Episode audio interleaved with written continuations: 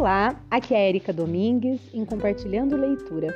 Estamos lendo o livro A Coragem de Ser Imperfeito, de Brené Brown. E hoje nós vamos iniciar o capítulo 7, que tem o título Criando Filhos Plenos, ousando ser o adulto que você quer que seus filhos sejam.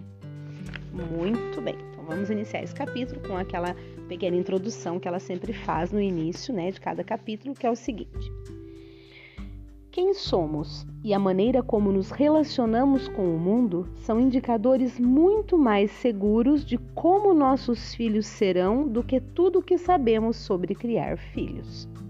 Em se tratando de ensinar as crianças como viver com ousadia na sociedade da escassez, a questão não é tanto você está educando seus filhos da maneira certa, mas sim você é o adulto que deseja que seus filhos se tornem um dia? Uau! Excelente reflexão, né, pessoal? Então, bora lá, vamos começar esse capítulo, vamos ver o que a autora tem para nos dizer aqui. Vamos Primeiro subtítulo: Criar filhos na cultura da escassez. A maioria de nós gostaria de ter um manual colorido e ilustrado que ensinasse como criar filhos e respondesse a todas as nossas perguntas, oferecendo garantias de acerto e reduzindo nossa vulnerabilidade. Seria ótimo saber se, ao seguirmos certas regras ou adotarmos o método criado por algum especialista em educação, nossos filhos irão dormir a noite toda, ser felizes, fazer boas amizades, ter sucesso profissional e ficar em segurança. A incerteza sobre como criar filhos pode despertar em nós sentimentos que vão da frustração ao terror. A necessidade de precisão em um terreno incerto como esse deixa claro como as fórmulas para a criação de filhos são ao mesmo tempo sedutoras e perigosas. Digo perigosas porque certezas geralmente produzem arbitrariedade, intolerância e julgamento. Essa é a razão pela qual os pais são tão críticos uns com os outros. Nós nos apegamos a um método ou abordagem e rapidamente o nosso jeito se torna o certo. Quando nos agarramos obsessivamente às nossas escolhas sobre educação e vemos alguém praticando outras formas, geralmente percebemos essa diferença como uma afronta ao modo como educamos nossos filhos. Criar filhos é um campo minado de vergonha e julgamento, precisamente porque muitos pais têm dificuldade em lidar com a incerteza e a dúvida nessa área da vida. Enterrado em algum lugar profundo de nossas esperanças e nossos receios a respeito da maternidade e da paternidade, está a verdade assustadora de que não existe perfeição na criação de filhos e nem garantias dos debates sobre criação com apego, attachment parenting, e sobre como as crianças são mais bem educadas na Europa, até o desprezo das mães tigres e dos pais helicópteros, as discussões exacerbadas sobre educação nos abstraem convenientemente dessa verdade importante e dura, que é o seguinte: quem somos e a maneira como nos relacionamos com o mundo são indicadores muito mais seguros de como nossos filhos serão do que tudo o que sabemos sobre criar filhos. Não sou uma especialista em criação de filhos. Na verdade, acho que essa função nem sequer existe. Sou uma mãe envolvida, mas imperfeita e uma pesquisadora apaixonada. Como mencionei na introdução, sou uma construtora de mapas e uma viajante. Assim como para muitos de vocês, criar filhos é de longe minha aventura mais intrépida e ousada.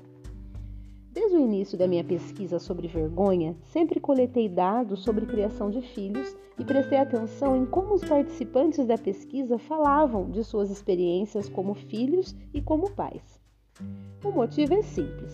Nossas histórias de autovalorização, quando nos julgamos bons o bastante, começam com nossas famílias de origem.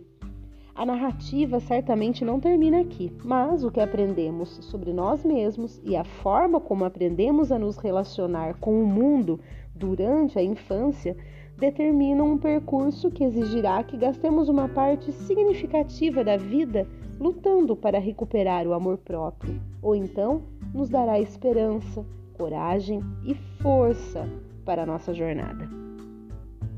Não há dúvida de que nosso comportamento, nossos pensamentos e nossos sentimentos estão tanto dentro de nós quanto são influenciados pelo ambiente.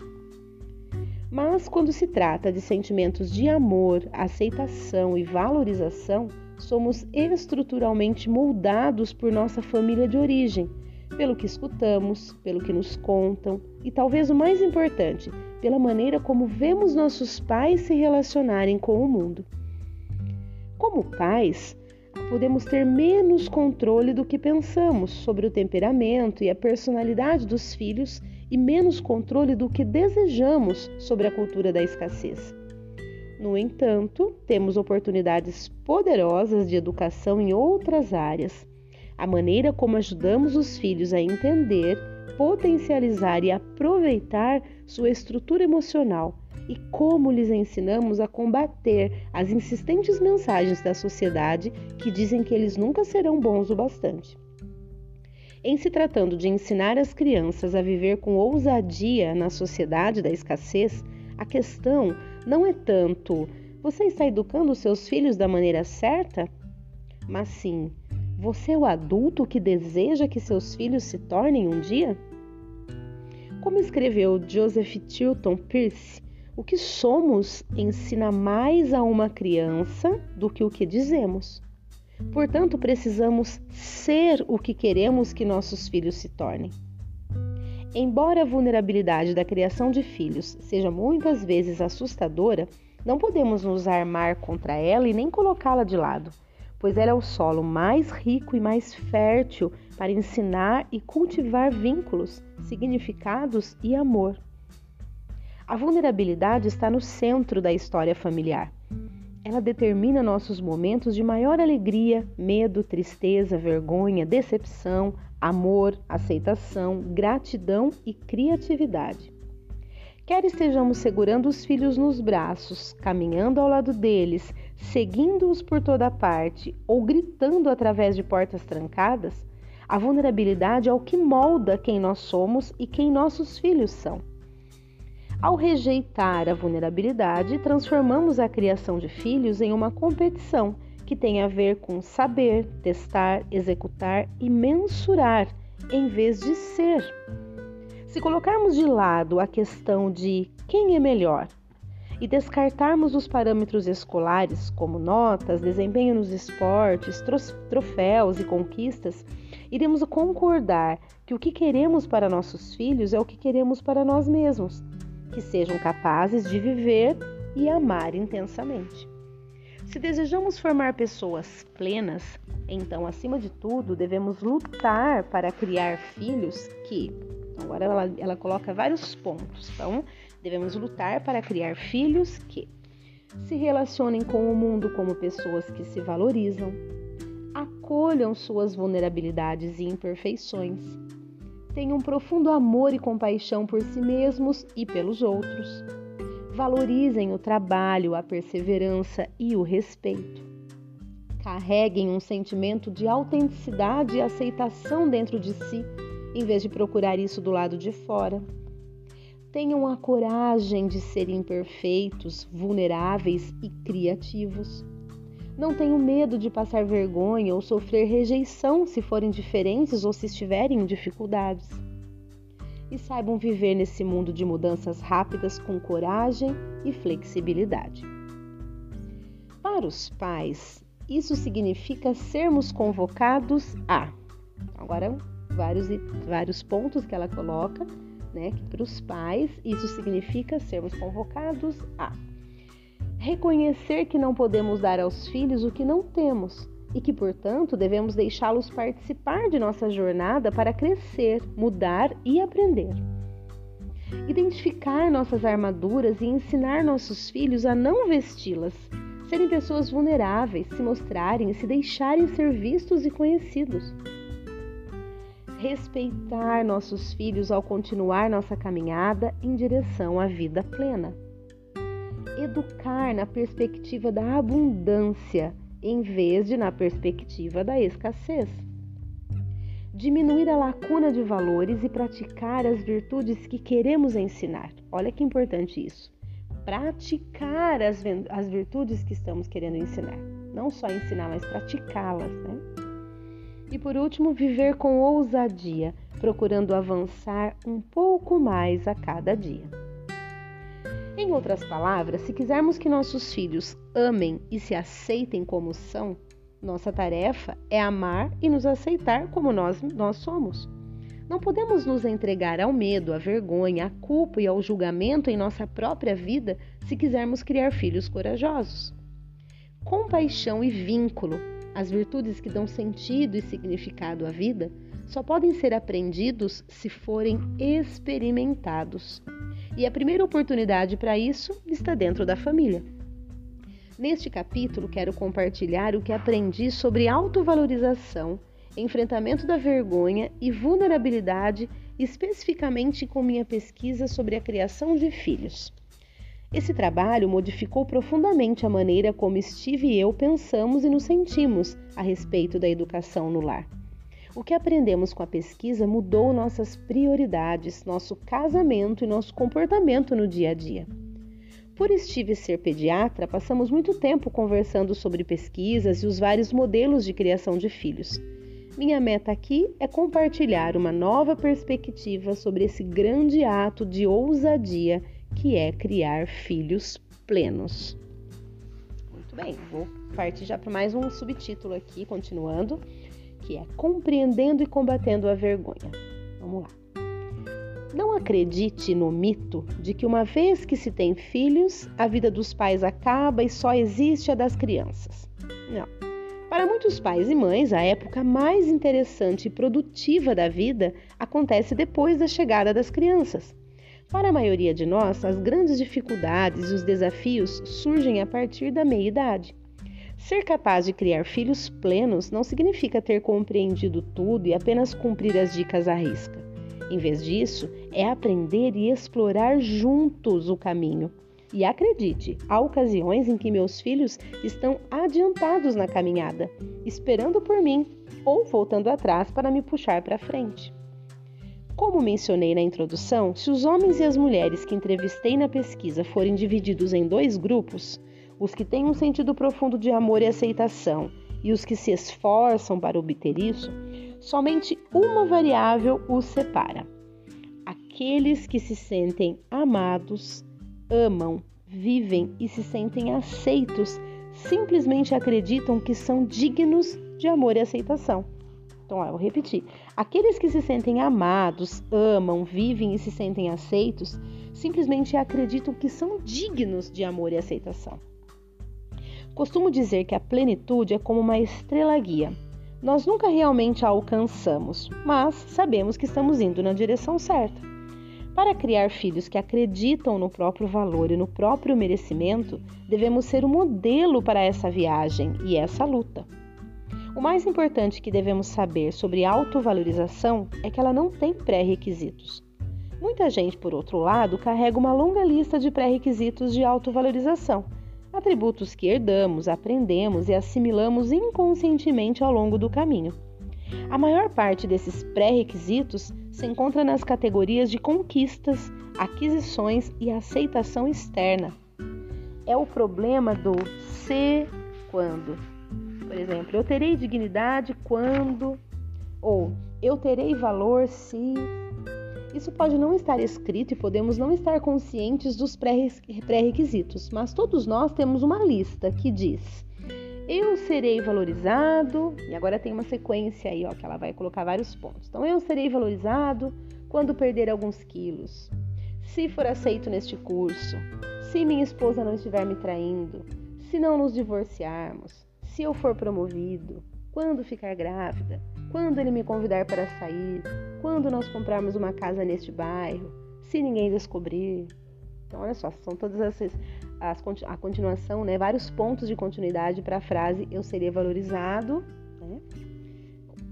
A vergonha adora pré-requisitos. Nossa lista de valorização com limites, se, quando, se alinha perfeitamente com o modo de pensar dos Grainleys e com o que eles gostam de nos dizer, que seria Não se esqueça de que sua mãe acha que você deveria perder os quilos que ganhou na gravidez.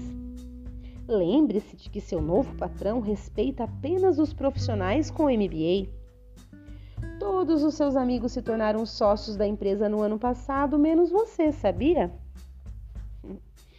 Como pais, ajudamos nossos filhos a enfrentar a vergonha e desenvolver a dignidade, ficando atentos aos pré-requisitos que, consciente ou inconscientemente, estamos transmitindo a eles. Estamos lhe mandando mensagens claras ou veladas sobre o que os tornam mais ou menos aceitos? Ou estamos focando em comportamentos que precisam ser mudados e deixando claro que o seu valor fundamental não está em jogo? Costumo dizer aos pais que algumas das mensagens veladas mais destrutivas que transmitimos aos nossos filhos derivam das normas femininas e masculinas que vimos no capítulo 3. Será que estamos, aberta ou camufladamente, dizendo às nossas filhas que magreza, simpatia e submissão são pré-requisitos para a dignidade? Ou estamos ensinando a elas que enxerguem os rapazes como pessoas carinhosas e amáveis? Será que estamos enviando para nossos filhos mensagens para que sejam emocionalmente invulneráveis, que coloquem o dinheiro e o status em primeiro lugar e que sejam agressivos? Ou estamos ensinando a eles que devem tratar mulheres e meninas como pessoas capazes e inteligentes e não como objetos? O perfeccionismo é outra fonte de pré-requisitos. Em mais de 12 anos estudando a autovalorização, estou convencida de que o perfeccionismo é, na verdade, contagioso. Se lutarmos para sermos, vivermos e parecermos absolutamente perfeitos, também tentaremos enquadrar nossos filhos e os faremos vestir as camisas de força da perfeição. Só como um lembrete do capítulo 4, o perfeccionismo não os ensina a se esforçar para alcançar a excelência nem a darem seu melhor. Em vez disso, o perfeccionismo, o perfeccionismo os leva a valorizar o que as outras pessoas acham sobre o que eles pensam ou sentem. Ele os estimula a atuar, a agradar e provar. Infelizmente, tenho muitos exemplos disso em minha vida. Quando Ellen teve seu primeiro atraso na escola, ela caiu no choro. Ficou tão preocupada em quebrar as regras e decepcionar a professora e a diretora que desmoronou.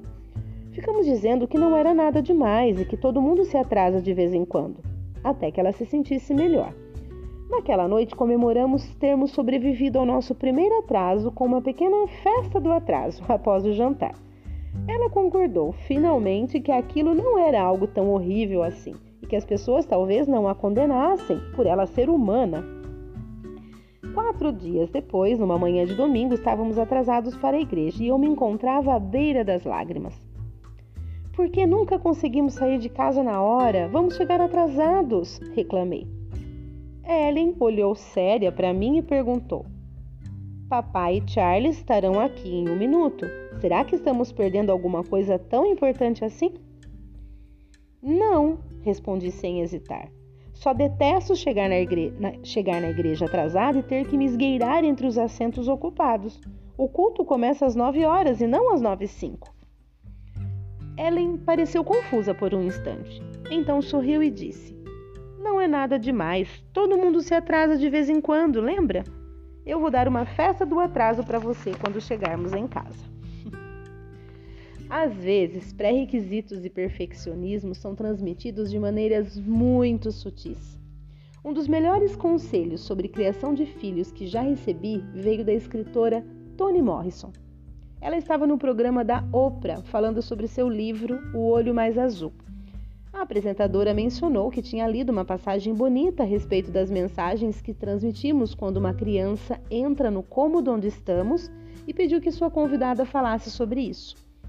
Tony contou que é interessante observar o que acontece quando uma criança entra numa sala. Então, agora tem um trechinho aqui que é a, a escritora Toni Morrison que está dizendo isso, tá?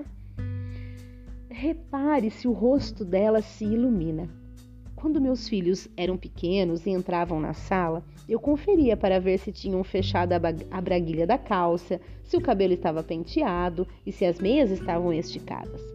Nós achamos que nosso amor e nossa afeição por eles está à mostra porque estamos cuidando deles. Mas não é nada disso. Quando eles nos olham, vem a crítica em nosso rosto e pensam: o que está errado agora? Deixe que o rosto expresse o que está em seu coração. Hoje, quando meus filhos chegam, meu rosto diz que eu estou alegre por vê-los. É simples assim. Gente, que lindo, olha isso. Às vezes a gente mostra para a criança, no simples fato de estarmos é, com a cara séria, esperando que eles simplesmente cumpram regras, né? E a gente mostra sutilmente para eles, de repente, uma mensagem errônea, né, do que a gente está sentindo por eles naquele momento. No nosso ver, a gente está cuidando deles, né, e querendo que eles estejam corretos, arrumados, cuidados. Só que eles mesmos sentem, às vezes, por um, uma forma de olhar um pouco mais fria da, da nossa parte, com esse, com a, com, né, o nosso olhar é esse, de cuidado, mas talvez a, o que eles estejam de fato recebendo seja: nossa, será que a minha mãe está triste em me ver? Né? É, que coisa. Então a gente tem que ter, às vezes, mudar um pouquinho essa forma de olhar, né? Tudo bem. Deixa eu só continuar até o fim aqui, depois a gente já para esse áudio. É, penso sobre esse conselho todos os dias. Ele se tornou uma prática de vida. Quando Ellen aparece na escada pronta para o colégio, não quero que meu primeiro comentário seja: prenda seu cabelo ou esses sapatos não combinam com seu vestido. Faço questão de que meu rosto expresse quanto sou feliz em vê-la, em poder estar com ela. Quando Charlie entra pela porta dos fundos e está suado e sujo depois de cuidar do jardim, Vou recebê-lo com um sorriso antes de dizer: Não toquem nada até lavar as mãos. Achamos muitas vezes que ganhamos pontos na educação dos filhos ao sermos críticos, exigentes e impacientes. Esses primeiros olhares podem ser pré-requisitos ou construtores de autovalorização. A escolha é sua.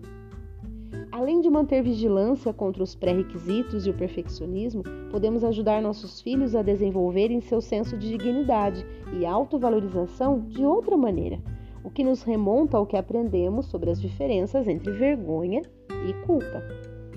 Muito bem, vou parar por aqui, gente. Tá? Já li aí quatro, quatro páginas né, desse início de capítulo tá extremamente interessante, mesmo para quem não tem filhos. Eu creio que esse seja sempre um tema bastante interessante para a gente abordar, né?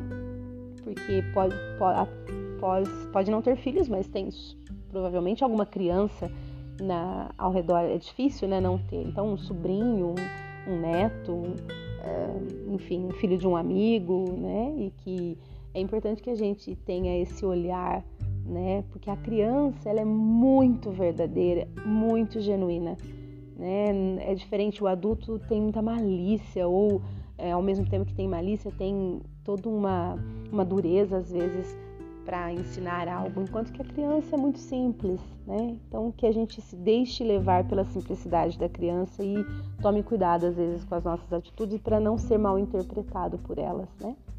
Bom, espero que vocês estejam gostando desse início de capítulo. Um grande abraço e até o próximo áudio.